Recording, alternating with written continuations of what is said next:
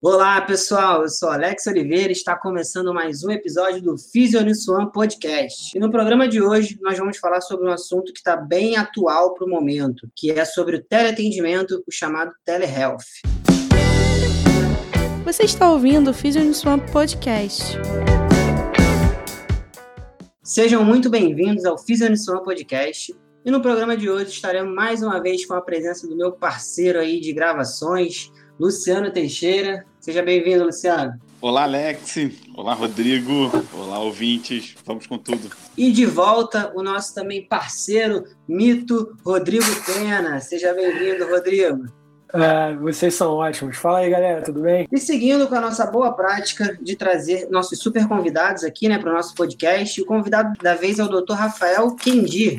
É, o Rafael é médico e empreendedor com formação na Universidade Federal de Juiz de Fora e pela Harvard Medical School. Atualmente é gerente médico da Conexa Saúde, diretor comercial da plataforma Jaleco de Ensino e vem buscando soluções e inovações em saúde. Rafael, é uma honra recebê-lo aqui no Fisionição Podcast. Seja muito bem-vindo. Muito prazer, obrigado. E aí, para a gente começar a bater um papo, acho que você podia explicar, Rafael, para a galera que está nos acompanhando, o que é né, o teleatendimento, o que é o telehealth, se é um termo generalista para todas as áreas ou se é só para a área da medicina? Como é que funciona isso? É, o telehealth, a telesaúde mesmo, ela surgiu há muito tempo atrás, né? Desde a Idade Média, a gente já tem alguns relatos de, da telesaúde, né? Que é o fornecimento de atendimento em saúde, dependente da área, através da distância. Então já tem alguns relatos que na Idade Média, na época da, da peste negra, um médico se isolou numa ilha para fazer o atendimento da comunidade, da população da vila, do outro lado de um rio, através de comunicação mesmo, mandando mensagem de voz, né, falando para eles. É, e outra pessoa do outro lado do rio escutava o que ele falava, orientava os pacientes e então agia com a população. Então, o médico, na Idade Média, nesse relato, que é apenas escrito mesmo, né, é, ele já passava informações em saúde através da distância. E com o passar do tempo, telehealth, telesaúde, ela foi ganhando novos conceitos por causa da tecnologia, né? Então, então, hoje o conceito vai além de fornecer atendimento em saúde à distância para o uso da tecnologia de informação para fazer o fornecimento de saúde mesmo através da distância. Então, tem todas as suas variáveis, né? Tem a telemedicina, tem a telenutrição, telefisioterapia. É um conceito muito global de como passar o atendimento em saúde à distância, utilizando os meios de comunicação. Cara, muito legal. Acho que a gente já começou com um ponto interessante que já, você já puxou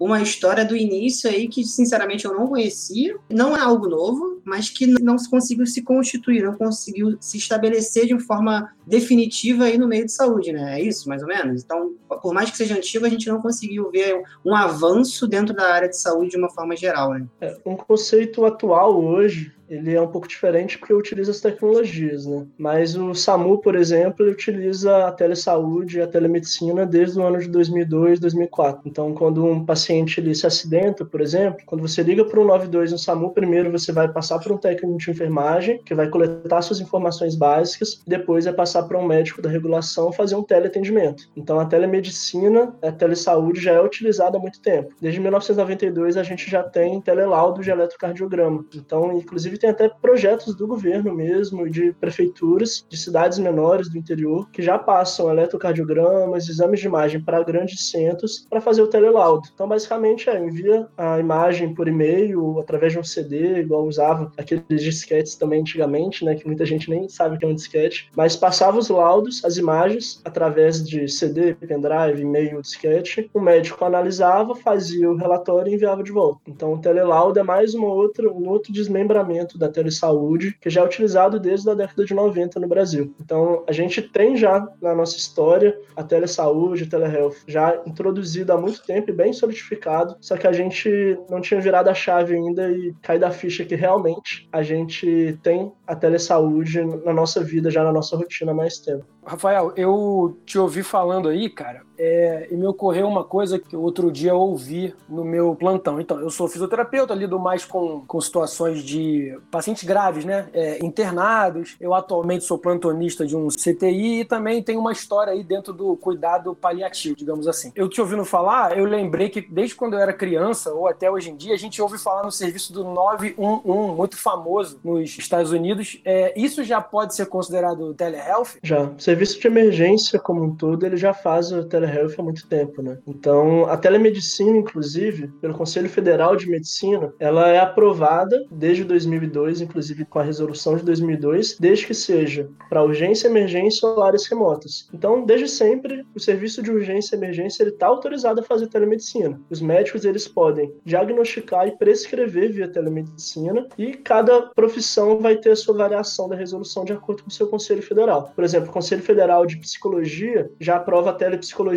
amplamente desde 2008. O Conselho Federal de Medicina aprova desde 2002 para urgência, emergência áreas remotas. Em 2018 teve aquela resolução que foi revogada, né, que abriu a telemedicina para mais áreas e maiores usos, só que depois foi revogada e hoje a gente está usando a resolução de 2002 de novo. Então, cada conselho federal ele vai regular telehealth de acordo com a sua profissão, mas desde muito tempo, igual você falou, desde quando você era criança, a gente já utiliza já em algumas formas, principalmente para telelaudo e para atendimento de urgência e emergência. Entendi, entendi. Bem, eu preciso dizer é, que eu conheço o disquete, né? Eu sou da época que tinha o disquete. Uma outra coisa que você me fez lembrar, e aí cabe uma outra pergunta, é o seguinte: eu lembro que há um tempo atrás eu dava uma matéria na Uniswan chamada Gestão em Saúde. Aí no final a gente usava o Canvas, né? Aquele modelo de negócio para os alunos dividiam em grupos e a turma era bem heterogênea. Então tinha uns alunos de, de psicologia que já tinham um trabalho desse em andamento, eles até criaram um Instagram chamado Psico Ligado. Foi a primeira vez que eu ouvi falar, assim, constituidamente, de um teleatendimento de psicologia. Então eles já usavam esse tipo de coisa e eles falaram: não, professor, é regulamentado pelo meu conselho e tudo, né? E aí tenho mais uma pergunta, não querendo tomar o tempo aí, mas é que eu vim cheio de perguntas com relação a isso, porque isso me interessa. Seguinte, eu trabalho com alguns médicos lá da terapia intensiva. E outro dia, falando sobre teleatendimento, eu agora entendi melhor que na emergência isso já é bem visto, né? Já é feito há muito tempo. E aí eu fiquei pensando, nesse contexto que a gente está vivendo da pandemia, vamos pensar em novos pacientes, tá? Você fazer como se fosse um primeiro atendimento, é, não para paciente de emergência. Qual é a sua visão, assim? Você acha que é, é tão produtivo quanto o primeiro atendimento ou é melhor, é mais adequado usar o teleatendimento para pacientes não graves, para pacientes que você já está acompanhando, entendeu? Para ver um exame, para tirar alguma dúvida de medicamento, enfim, de uma forma geral. Deixa eu só complementar então, porque essa era uma das minhas perguntas também, na sua visão, né? Então, é, se a gente tem lá o teleatendimento ou a teleconsulta, a gente temos o telediagnóstico, o telelaudo, como você falou, tem o telemonitoramento e tem uhum. o teleacompanhamento. E aí,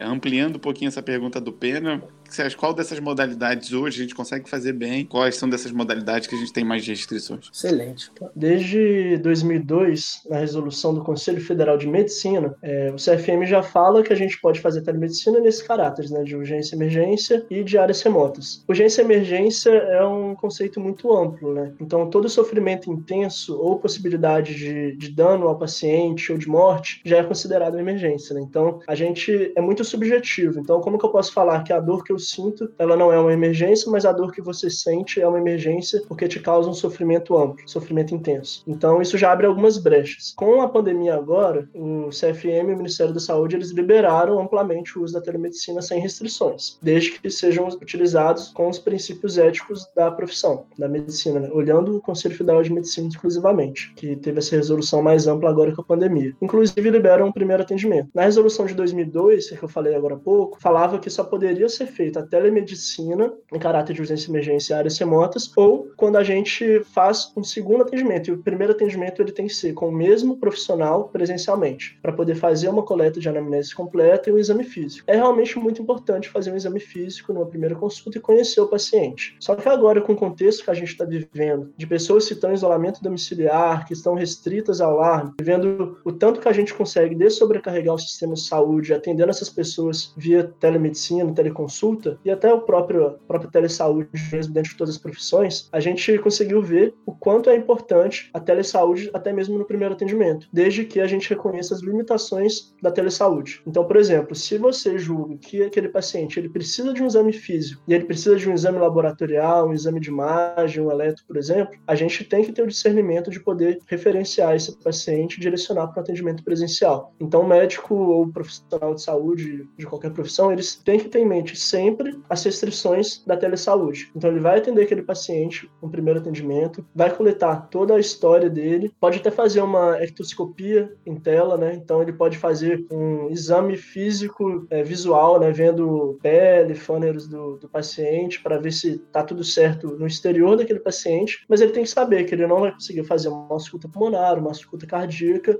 isso pode ser muito importante. Então, mesmo nos casos de COVID-19, que estão tendo muitos atendimentos agora, o paciente ele sempre é orientado aos sinais de gravidade, quando ele precisa procurar o atendimento médico presencial, ou para fazer exame, ou para fazer exame laboratorial, imagem ou exame físico. E eu estava até dentro do, da aula de, de telemedicina que a gente tem no Jaleco, eu falei muito sobre como que a telemedicina e a telesaúde é utilizada nos diversos países. E não sei se vocês ficaram sabendo qual que é a atuação do do governo chinês frente à Covid-19. É, falar rapidamente, então, quando qualquer avião chega no território chinês, ou um avião vai de uma cidade metrópole, uma cidade maior para outra, todos os, os, passageiros daquele avião, eles são, é, têm a temperatura axilar ou a, daquele aparelhinho que olha a temperatura no, na testa ou no ouvido. Eles têm a temperatura aferida e eles fazem um teste rápido. Logo depois, eles ficam três dias num hotel separado só para pacientes que chegaram no aeroporto, enquanto não sai o resultado do exame mais fidedigno na prova prova contra prova. Durante esses três dias, esses passageiros eles recebem uma caixinha com kit de telesaúde dentro dos quartos dos hotéis deles, que tem termômetro, tem, tem lanceta de glicemia, tem um pequeno tablet, bem simples mesmo, e tem alguns aparelhos para ele fazer alguns exames, e oxímetro também. Então, duas vezes por dia, esses passageiros eles têm uma conversa com o médico e também tem todos os exames colhidos, né? Então, olha a temperatura, mostra para o médico, oxímetro, é, fita de, de glicemia e vai acompanhando. Depois desses três dias, os pacientes, né, os passageiros que chegaram do aeroporto, que estão com teste positivo, eles ficam mais 14 dias no hotel. Aqueles que dão negativo voltam para casa, mas já tem um profissional de saúde do governo chinês na porta da casa deles quando eles chegam, esperando eles para orientar para eles ficarem 14 dias sob quarentena. Então, isso eles conseguem, através da telesaúde, monitorar os pacientes. Então, entra no caso da, da telemonitorização, por exemplo. É um pouco diferente o telelau da monitorização diagnóstico, é, mas são detalhes sutis. Assim. Então, telemonitorização, você pega alguns exames que o paciente faz, pode ser um laboratório, dentro de casa, e vai acompanhando esse paciente. Telediagnóstico é você dar um diagnóstico através da distância. E dentro do telediagnóstico tem um telelaudo, por exemplo. Você pode dar um laudo de um exame de imagem, como um exame de patologia, um exame de raio-x, ou até mesmo de um eletro, como já acontece. Eu acho que todas essas definições da, da telesaúde, elas têm um espaço muito importante hoje em dia. Então, a gente fala muito que o cenário da saúde vai mudar. E realmente vai mudar mesmo. A gente tem um histórico, principalmente no Brasil, de sobrecarga dos sistemas de saúde, tanto particulares quanto públicos, e a gente vai ter a possibilidade de dessobrecarregar esses,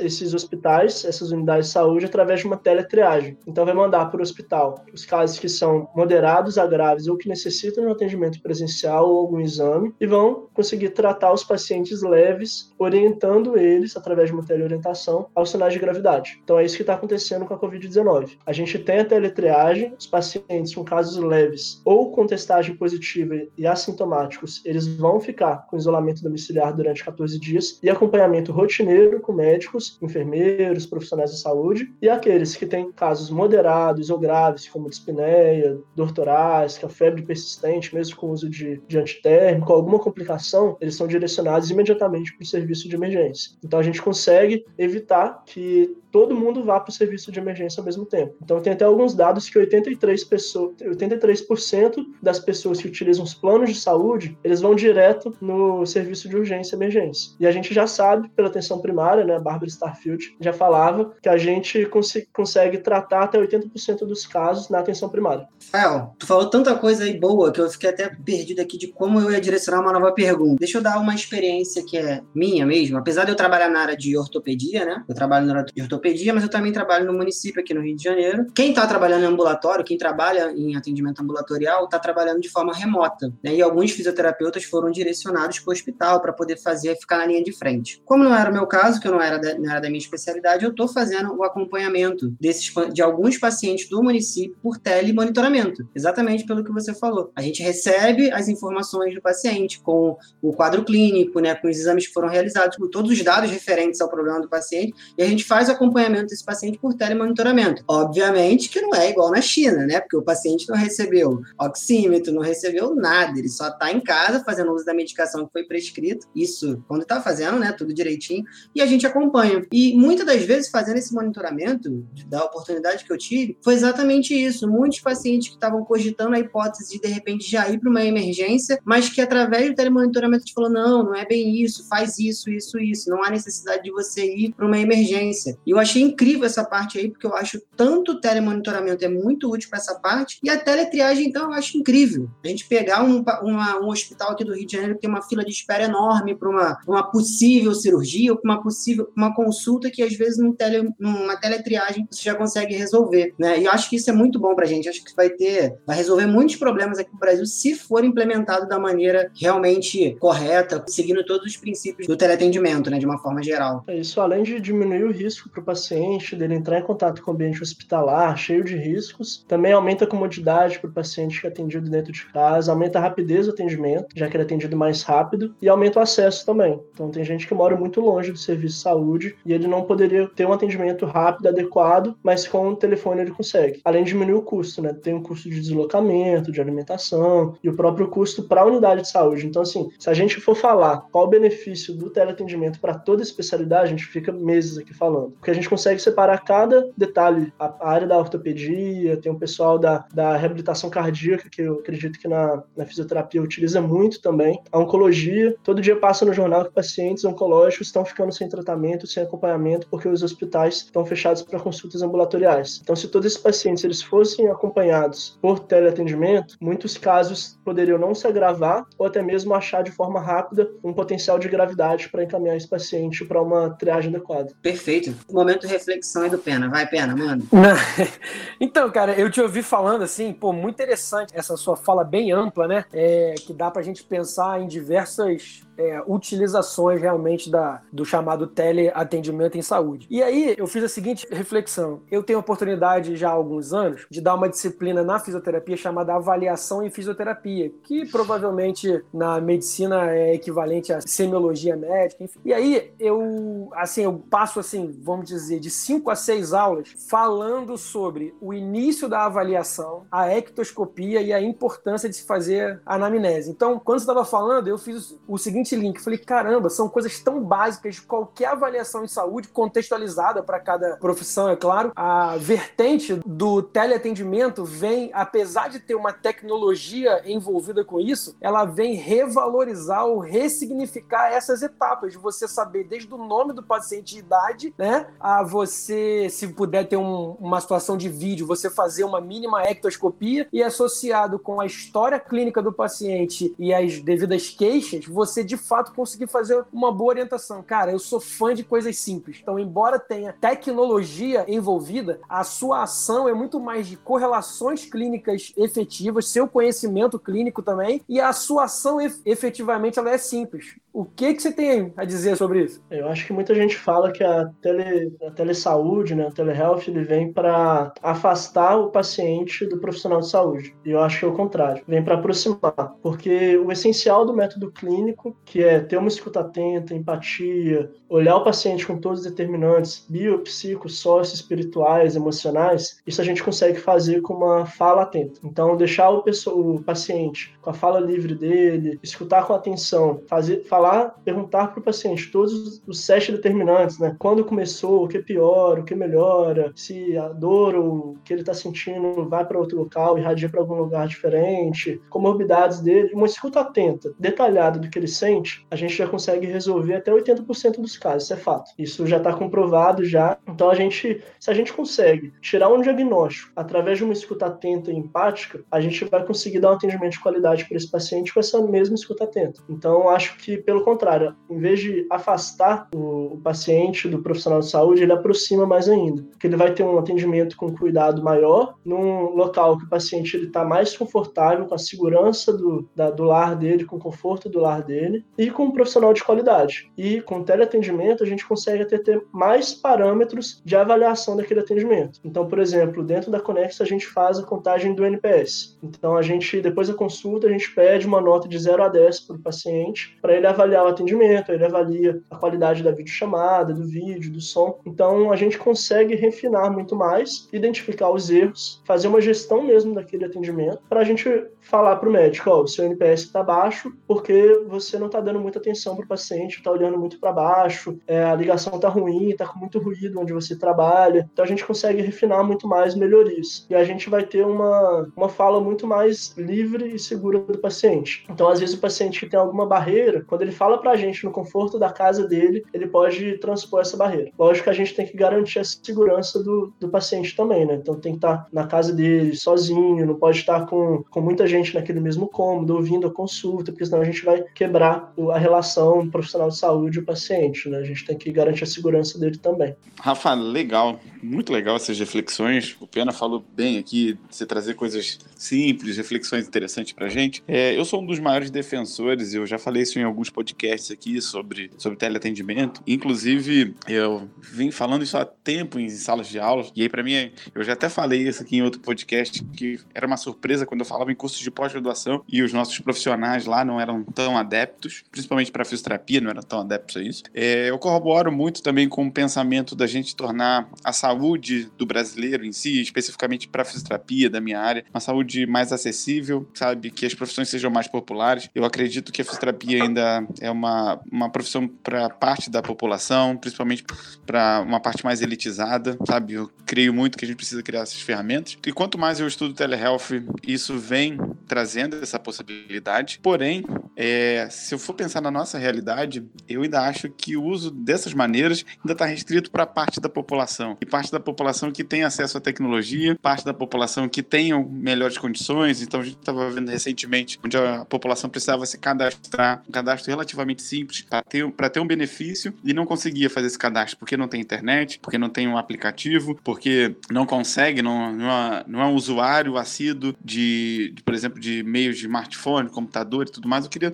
duas perguntas então disso. Assim, você acha que a gente consegue ampliar, implementar o telehealth em larga escala, pensando para essas populações estão mais distantes, essas populações que são mais carentes? E a outra é, se a gente consegue, quais seriam as ferramentas fáceis, acessíveis que a gente tem hoje, sabe? Você fica à vontade para dar nome para essas ferramentas, mas eu queria que a gente debatesse um pouquinho sobre isso. Sim, é, eu acho que a gente tem dois problemas, né? Tem a falta de acesso e a falta de ferramentas. É, a gente não consegue, pela telehealth sozinha, resolver todos esses problemas. Então, primeiro, a gente tem que garantir o acesso da população. Então, acho que isso é até algo mais governamental, né? De, de política pública mesmo, da gente levar acesso a quem não tem acesso, já que é direito de todo cidadão ter acesso à saúde. Então, a gente, se a gente definir que a que o telehealth vai conseguir ampliar o acesso à saúde à população, é bem palpável a gente aumentar o acesso dele através do acesso à informação, acesso à rede de comunicação que vai levar ao atendimento. Até mesmo porque isso é mais barato para os cofres públicos e para a rede de atendimento privadas como um todo. Por quê? Não vai precisar de uma infraestrutura gigantesca para alocar todos os, os pacientes, os profissionais em um prontuário, já que tudo é feito através de, de nuvem, né, criptografada, mais segura. Então, vez de eu construir um hospital gigantesco com vários leitos para atender X pacientes, eu posso ter uma rede virtual muito mais barata, mais segura para poder atender esses mesmos X pacientes. Óbvio que eu não vou substituir o atendimento presencial pelo atendimento virtual, tá? nem pode fazer isso, a gente tem que reconhecer as limitações do teleatendimento, né? igual a gente tinha falado. Mas a gente tem que ver até o teleatendimento como uma possibilidade de aumentar o acesso e a partir de então resolver os problemas de acesso, que é o problema de acesso à rede de internet, telefone móvel, computador. A grande possibilidade, acredito, acredito que o teleatendimento ele não precisa ver, ser só através de vídeo, ele pode ser através de telefone. Lógico que ele não vai ser tão completo e não, não vai ser tão seguro, até porque eu posso me passar pelo Alex, por exemplo, é, pelo telefone e como que eu vou garantir que eu não sou ele? Então é menos seguro se você não estiver vendo a pessoa. Já existem alguns sistemas de reconhecimento facial, daqueles mesmos que desbloqueiam o celular, eles conferem se aquele paciente que está passando pela telechamada é o mesmo paciente cadastrado pelo reconhecimento facial dele. Então é muito mais seguro a gente ter por vídeo, mas não impede de em áreas remotas, áreas que não têm acesso à internet, a gente fazer por meio de telefone, já que o acesso do telefone é muito mais amplo. E também o teleatendimento ele não precisa ser diretamente entre o profissional de saúde, como o médico, fisioterapeuta e o paciente. Ele pode ser através da teleinterconsulta. Então eu, por exemplo, clínico, eu posso conversar com um cardiologista ou um outro clínico, inclusive de uma cidade do interior de Minas Gerais e a gente fazia uma teleinterconsulta. Ou, por exemplo, um clínico da cidade São Miguel do Anta, por exemplo, uma cidade bem pequena do interior de Minas Gerais. Se ele pegou um paciente que fez um exame, foi no, por exemplo, em Ubá, uma cidade um pouco maior de Minas Gerais, fez um exame e descobriu que ele está com câncer avançado. Só que lá não tem um oncologista. Ele pode fazer uma teleinterconsulta com um oncologista de Belo Horizonte do Rio de Janeiro, por exemplo. Então, a, a telemedicina, a telesaúde, ela vai servir através da teleinterconsulta nesse sentido. Então, vai ampliar, sim, o acesso. Eu acho de todas as formas, o telehealth aumenta o acesso. Só que ainda tem aqueles, aqueles problemas de acesso à rede, acesso à internet, ao computador, ao telefone celular. Mas isso são, são vários pontos de lugares diferentes que a gente tem que resolver. Né? Rafael, excelente exemplo, cara. Ficou bem claro para entender, principalmente sobre essa questão da teleinterconsulta, que eu acho que é uma das grandes soluções que, tele, que o teleatendimento pode trazer aí para gente, né? Principalmente no Brasil, que é um é, de dimensões continentais, né? A gente tem muito canto ainda que não tem o mínimo de acesso necessário e às vezes não tem a especialidade necessária para poder resolver o problema daquela, daquela sociedade. Mas então, dentro desse contexto, você vê, você que está em imersão aí nisso, tá, tem estudado muito sobre isso, tem falado muito sobre isso, você vê um movimento pró-teleatendimento, tanto no setor público quanto no privado, ou você vê que ainda estão muito, sabe, fala, mas você não vê muita gente agindo para que isso de fato comece a acontecer? Eu vejo muito pró, só que as pessoas mais tradicionalistas ainda têm uma barreira contra o teleatendimento. Mas essa barreira está sendo quebrada aos poucos. Né? Primeiro, porque os ambulatórios estão sendo fechados com a pandemia. Então, as pessoas que atendiam só com ambulatório, elas pararam de trabalhar, logo pararam de receber dinheiro. Então, o profissional da área da saúde, que muitas vezes ele é autônomo, né? Ele vai deixar de receber. Então, por exemplo, o médico que ele atende no ambulatório, se ele adoece ou se ele tira férias, ele não vai ter o salário dele garantido. Ele vai receber receber pelo que ele fez, pelo atendimento dele. Então, se os ambulatórios estão fechados, eles não vão receber. Então, isso passou a ser uma necessidade. Tem uma procura muito grande de profissionais da área de saúde para utilizarem o teleatendimento para manter a renda deles, porque são profissionais autônomos. Mas eu vejo que as instituições ainda têm uma grande barreira. É, já existem comprovações de diminuição de sinistro para plano de saúde, porque vai diminuir a procura de emergência médica, vai diminuir o atendimento para especialistas que não são necessários, que pode ser feito por um atendimento de atenção primária, que é mais barata, a realização de exames que são caros e às vezes necessários, mas ainda é um cenário muito novo no Brasil e no mundo todo, né? A gente começou a falar muito de telemedicina agora com a pandemia, mas antes a telemedicina estava caminhando a passos pequenos e agora deu um salto gigantesco e cresceu muitos por cento de um mês para o outro, né? Então, desde o dia 15 de março, quando a gente caiu o real no Brasil, que a Covid-19 chegou no Brasil, a gente precisava de um, de um atendimento maior em teleatendimento, telemedicina, telepsicologia, nutrição, fisioterapia, a gente começou a aceitar um pouco mais a telehealth e ampliar mais o uso dela. Eu acho que a própria pandemia, né, meio que acelerou o processo e a gente está se movimentando para isso e acredito mesmo. É, necessidade, aquela história, né? Você não tem como prever determinadas coisas, mas você tem que agir, por mais que você não tenha como prever. Então a gente está tendo que se reinventar nesse aspecto e a telemedicina está tá surgindo nesse contexto. Pena, o que, que você tem aí de pergunta para o Rafael? Então, Rafa, o seguinte, é, pensando que o teleatendimento, a ideia, né, tem sido cada vez mais aceita e você pô, deu várias, várias referências é, teóricas e práticas aí que a coisa realmente funciona e não é mais, eu diria que não é mais o futuro, né? É, já está acontecendo e a pandemia deixou isso muito evidente. A minha pergunta é quanto à precificação. Eu tenho uma certa dúvida, assim, vamos lá, se eu atendia o paciente em casa, eu como fisioterapeuta, três vezes por semana, e aí eu passei a fazer um teleatendimento com ele, que até sejam três vezes, mas eu preciso diminuir o preço, os pacientes em geral, eles aceitam esse tipo de coisa, como, como geralmente funciona isso? É, varia muito de especialidade, de e da regulação do Conselho Federal também. Por exemplo, no Conselho Federal de Medicina, o CRM Minas já publicou uma nota avisando aos planos de saúde que eles são proibidos de pagar honorários mais baixos a médicos que atendem por telemedicina, pelo menos durante esse período de calamidade que a gente está, do estado de calamidade que o Brasil está pela pandemia, até sair uma nova resolução do Conselho Federal de Medicina. Por quê? O Conselho Federal de Medicina e os conselhos regionais, eles têm um medo do que a gente chama de prostituição da medicina, que é a gente oferecer cada vez serviços mais baratos, com menos valor agregado e o paciente ele pagar menos, o médico receber menos e o atendimento ele ser mal feito, porque o médico quando ele recebe pouco, ele vai tentar atender mais, logo para atender mais ele vai ter que atender mais rápido. Se ele atender mais rápido, o atendimento pode ser incompleto, podem passar informações que poderiam ser importantes no futuro até mesmo para o caso diagnóstico daquele paciente. Então, é um termo que a gente já vem falando com as clínicas populares, né, de diminuição rápida do, dos preços dos atendimentos, mas ao mesmo tempo tem um aumento do acesso. E cada conselho regula essa parte de, de honorários, de quanto vai cobrar. Mas isso também varia de mercado, né? É lógico que a gente não vai cobrar o mesmo valor de uma consulta presencial, com realização de exame físico, acompanhamento mais direto, para um valor de atendimento por telehealth. Até porque o profissional de saúde também não vai ter é, valores é, pagos por deslocamento ou por infraestrutura, mas ele vai continuar pagando o aluguel da clínica dele, do hospital. Alguns custos eles são fixos. Então isso tudo tem que ser balanceado na hora de cobrar o honorário. E o paciente ele tem que ter isso em mente também, que ele pode pagar menos sim, mas se o profissional de saúde não quiser cobrar menos, o próprio paciente ele já vai ter esse balanço já, porque ele já não vai pagar o deslocamento, ele vai ter um atendimento mais rápido, não necessariamente o atendimento ele vai ter um, um curto menor, então mais rápido eu falo em relação ao agendamento, não em relação à consulta. Então o paciente ele tem que garantir a mesma qualidade do atendimento, mas ele pode ter em mente também que o valor pode ser o mesmo por questões inerentes ao, à facilidade de atendimento.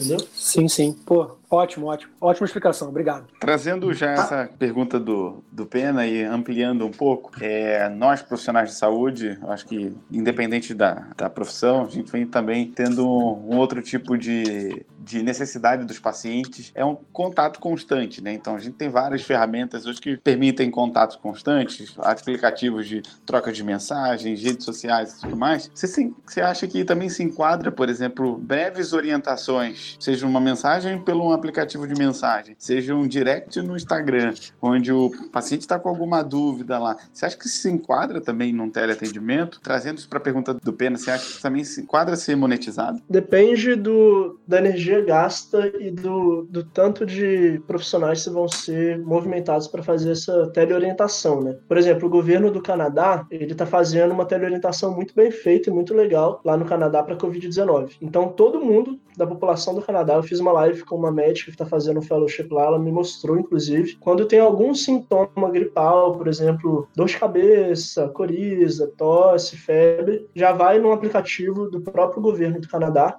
que eu vi que o governo brasileiro tentou fazer isso, mas eu não, não vi muito avanço, eu não fiquei sabendo como avançou esse aplicativo do SUS, para mandar informações de saúde para aquele paciente fazer uma teletriagem já. Então, no aplicativo do Canadá está funcionando muito bem, o paciente ele vai vai colocando via chatbot mesmo, manda uma mensagem e vai clicando os sintomas que ele tem. E depois disso, ele já é triado e é orientado a procurar um serviço de, de atendimento de urgência ou ambulatorial. Então, em alguns lugares, a teleorientação está associada à teletriagem, ao telemonitoramento, para direcionar os pacientes no, nos serviços de urgência e emergência. Para mim é porque isso está é, muito ligado. Algumas vezes a gente não sabe se essa conversa informal, se isso realmente conta como, é, como uma prescrição, sabe, como uma indicação. Eu acho que pode ser feito sim, é saudável, muito legal fazer uma teleorientação desde que essa teleorientação não se torne uma teleconsulta. Por quê? Até mesmo para a proteção do paciente e a proteção do, do profissional de saúde. Porque tudo tem que estar anotado em prontuário, de preferência prontuário eletrônico, assegurado em nuvem, com assinatura digital, certificado pelo certificado digital da ICP Brasil, né? Então, se você faz uma orientação para um paciente que tem questões básicas de saúde, você orientando ele sem ver ele, sem fazer uma consulta, mesmo que seja por vídeo, telefone ou presencialmente, você pode está dando uma orientação errada para aquele paciente que pode se agravar ou até mesmo virar óbito. Então, tem que ter muito cuidado, né? muito parcimônia em relação a isso. Orientações podem ser feitas para direcionar uma triagem adequada do paciente, para enviar informações básicas de saúde, de prevenção de agravos, de promoção de saúde, desde que não seja feita uma teleconsulta. Porque a teleconsulta, idealmente, ela tem que estar registrada no prontuário. Então, por isso mesmo, até que quando você perguntou se isso deve ser cobrado ou não, eu acredito por se tratar de uma teleorientação de de prevenção de agravos e promoção de saúde, geralmente não se cobra, mas uma teleorientação que se torna uma teleconsulta, ela deve mudar de, de área para ser registrada no prontuário eletrônico, então ela pode sim ser cobrada. Rafael, então aí entra exatamente no ponto que eu queria chegar, que era a parte de. Imagina então o cara que está aqui, o profissional que está escutando a gente hoje, fisioterapeuta, profissional de saúde, médico, psicólogo, qualquer um que seja, e principalmente os que não têm, não tinham tanto acesso, como disse, o pessoal da medicina, psicologia já é regulamentado. Vamos pegar assim o pessoal da fisioterapia, né? Que está querendo começar a fazer um teleatendimento com qualidade e re com respaldo legal. O que, que esse cara precisa hoje de ferramentas para começar a ofertar esse tipo de teleatendimento? Para ser assegurado que os dados do paciente e os dados da consulta estejam seguros, ele precisa de uma plataforma que tenha um prontuário eletrônico reconhecido pelo Conselho Federal da profissão e que ele seja assinado com assinatura digital. Assinatura digital do tipo A1 ou A3 com certificado digital de uma instituição reconhecida pela ICP Brasil, né, que é a Infraestrutura de Chaves Públicas do Brasil. Que isso garante que todos os dados eles vão ser criptografados e qualquer possibilidade de alteração desses dados gere um documento inválido. Então, por exemplo, quando a gente vai fazer uma prescrição médica e a gente assina ela com uma assinatura digital, que pode ser feita pelo Adobe mesmo, por alguma plataforma, desde que o certificado digital esteja dentro do, da, da ferramenta, dentro do, do programa, quando qualquer pessoa pega essa receita e ela tentar alterar ela, fazer um print ou um Photoshop dentro do documento, ele vai ficar invalidado e ninguém mais vai poder usar esse documento, porque ele foi assinado com uma assinatura digital e essa criptografia ela é quebrada quando você tenta alterar o documento ele fica inválido. Ele gera uma mensagem de erro e ninguém vai poder usar mais. Então isso é muito importante na hora de você fazer uma prescrição, um atestado, um relatório médico, um pedido de exame para evitar fraudes. E uma plataforma adequada que tem um prontuário eletrônico assinado digitalmente garante que só você, profissional de saúde, vai conseguir acessar o prontuário daquele paciente, os dados não vão ser perdidos. E a gente está com a, LGPD, né, que é a Lei de Proteção, Lei Geral de Proteção de Dados, que tem que garantir todo o tratamento dos dados do, dos pacientes, dos clientes. Então, você atender um paciente pelo WhatsApp, pelo Zoom, Hangout, qualquer plataforma de vídeo, até mesmo pelo telefone, pode ser feito hoje com a regulamentação do Ministério da Saúde, até mesmo do Conselho Federal de Medicina? Pode, mas não é adequado, porque os dados dos pacientes estão desprotegidos, pode ser vazado, e a gente não vai ter um registro com validade jurídica daquele atendimento. Então, se, por exemplo, eu atendo o paciente via WhatsApp e esse paciente morre depois, eu, se a família do paciente me processar por imprudência, imperícia, negligência, o meu WhatsApp não vai ter validade jurídica para apresentar isso frente ao juiz. Se eu atender ele numa plataforma digital, com assinatura digital, prontuário eletrônico, tudo certinho, eu escrever detalhadamente, igual qualquer prontuário mesmo manual, toda a condição de saúde do paciente, como ele está hoje, a ectoscopia em tela, ele, se ele nega uma coisa, nega outro sintoma, se ele apresenta qualquer sintoma, evolução do quadro, igual a gente falou, de uma anamnese completa, detalhada, empática, eu vou conseguir justificar isso para aquele juiz. Da mesma forma, se eu não escrever nada no meu prontuário, deixar um prontuário que é incompleto, eu vou estar em maus lençóis da mesma forma que um prontuário manual mal escrito. E isso tem que ser um princípio de todo profissional de saúde, né? Fornecer o melhor atendimento para o paciente e que ele esteja seguro e eu não cause dano a ele, né? O primo não na série, né? Primeiro, eu não vou causar dano para o paciente. Então, acho que isso só se transpõe às plataformas digitais. Então, tem que ter uma plataforma que assegure que os dados do paciente consulta consulta estejam seguros. Perfeito, Rafael. E a Jaleco hoje tem, fornece essa plataforma? Jaleco fornece um curso de telemedicina, né? Para hum. instruir os profissionais de saúde a utilizarem a telemedicina, os benefícios da telemedicina e da telesaúde para o profissional de saúde, para o paciente, para instituições públicas e privadas, mas a plataforma para o atendimento, aí seria no caso da Conexa, que é essa outra plataforma que eu trabalho, que faz atendimentos à distância para pacientes de empresas, de planos, até mesmo qualquer pessoa que quiser um atendimento. Então tem prontuário eletrônico que está assegurado com uma assinatura digital e todas as prescrições são assinadas digitalmente, que substitui a assinatura e o carimbo do, do médico, do profissional de saúde. Essa plataforma é para todo profissional de saúde, não é apenas para medicina, né? Não, tem alguns profissionais de nutrição, psicologia e médicos atendendo hoje. Não sei se Perfeito. tem programas, por exemplo, para fisioterapia, mas é muito bem aplicável. Por exemplo, se surgir algum produto, né, algum projeto de telefisioterapia, utilizando a plataforma Conexa, cabe muito bem porque o princípio é o mesmo né? De telesaúde utilizando o prontuário eletrônico e os dados segurados do paciente. Muito bom, Rafael. Estamos entrando então na reta final do nosso podcast. A gente poderia falar ainda muito mais aqui, como sempre, mas e aí, Luciano, Pena, o que, que vocês têm aí de para finalizar aí? Alguma pergunta final aí para o nosso convidado? É, Rafa, obrigado. Obrigado por é, falar tão bem, tão claramente, sabe?